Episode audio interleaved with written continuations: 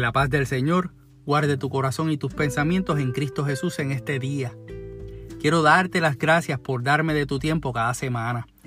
Aprovecho para invitarte a que sigas Byte de Fe y la Iglesia AMEC Casa de Alabanza en todas las redes sociales como Facebook, Instagram, Twitter y en internet en iglesiaamec.org. Si este podcast te ha sido de bendición, suscríbete a él.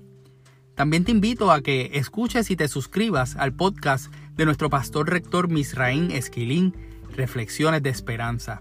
Ya está disponible en Apple Podcast y en Spotify. Valóranos con 5 estrellas y comparte la bendición con otros.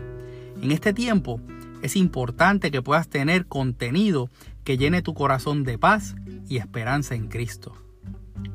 Nosotros aquí en Puerto Rico seguimos de cuarentena. Siguen pasando las semanas, pero en el país donde me escuchas puede que sea más o menos el mismo tiempo.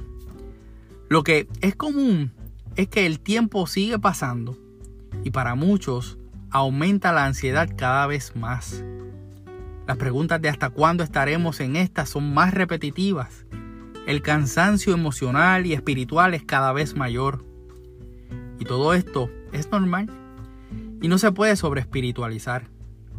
Cuando vemos las noticias del gobierno local y sus escándalos, cuando vemos las decisiones que se toman y no estamos de acuerdo con ellas, cuando pensamos que no hay luz al final del túnel, es entendible sentir frustración, desesperación, enojo y tristeza. Pero es en estos escenarios que se hace presente nuestro Dios. Metidos en la tormenta, Él está presente. Cuando estamos en el quebranto de corazón, Él está cercano. En el lamento, Él llega y lo cambia en baile. Por medio de estas circunstancias y otras más, es que podemos conocer una gran verdad. Es en Cristo que podemos todas las cosas. Uno de los versículos más populares en tiempos difíciles es Filipenses 4:13. Todo lo puedo en Cristo que me fortalece. Esto ha sido el grito de guerra para mucha gente, pero lamentablemente también es una repetición para otros que no han internalizado lo que realmente esto representa. Esa expresión la utiliza quien fuera responsable del 33% de los libros escritos en el Nuevo Testamento, el apóstol Pablo. Y el marco de referencia no es el más cómodo o alentador. Pablo escribe esto desde una cárcel, metido en un lugar que no debía ser ni el más limpio ni el más cómodo ni el más pacífico.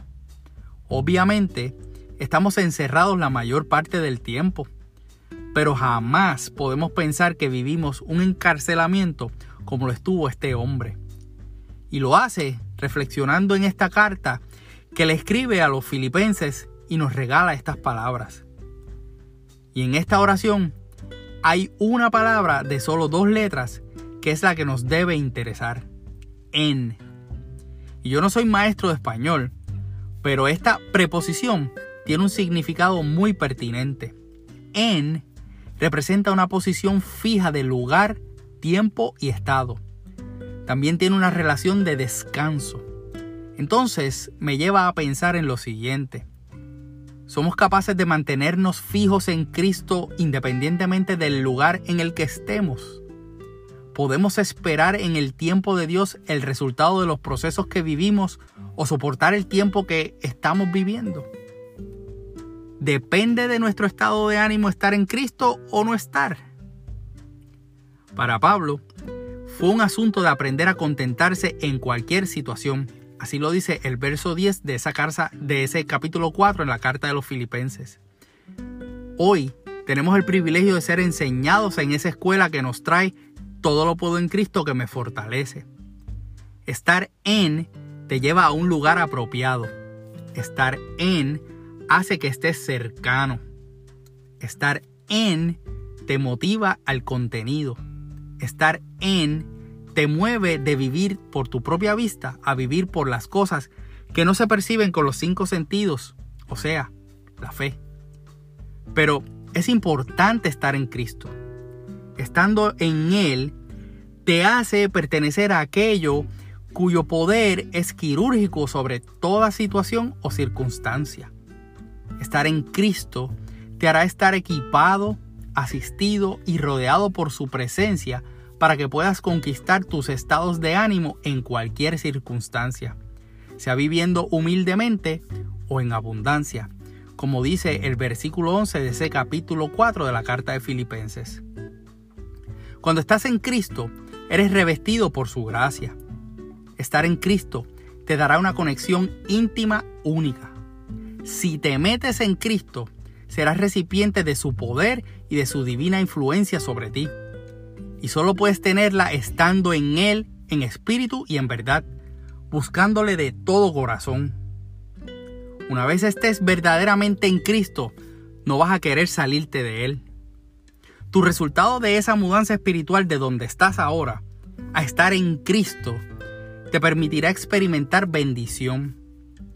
Desde que tengo uso de razón, me he mudado de domicilio en 17 ocasiones.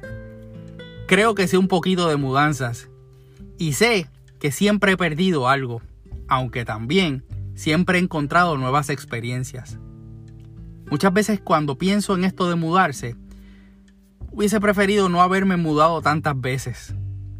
Quizás tú te has mudado más que yo, pero si hay una mudanza que yo no vuelvo a hacer, es mudarme de Cristo.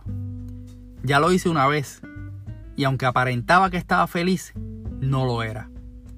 Hoy te invito a que, si no vives en Cristo, te mudes y vivas en Él permanentemente.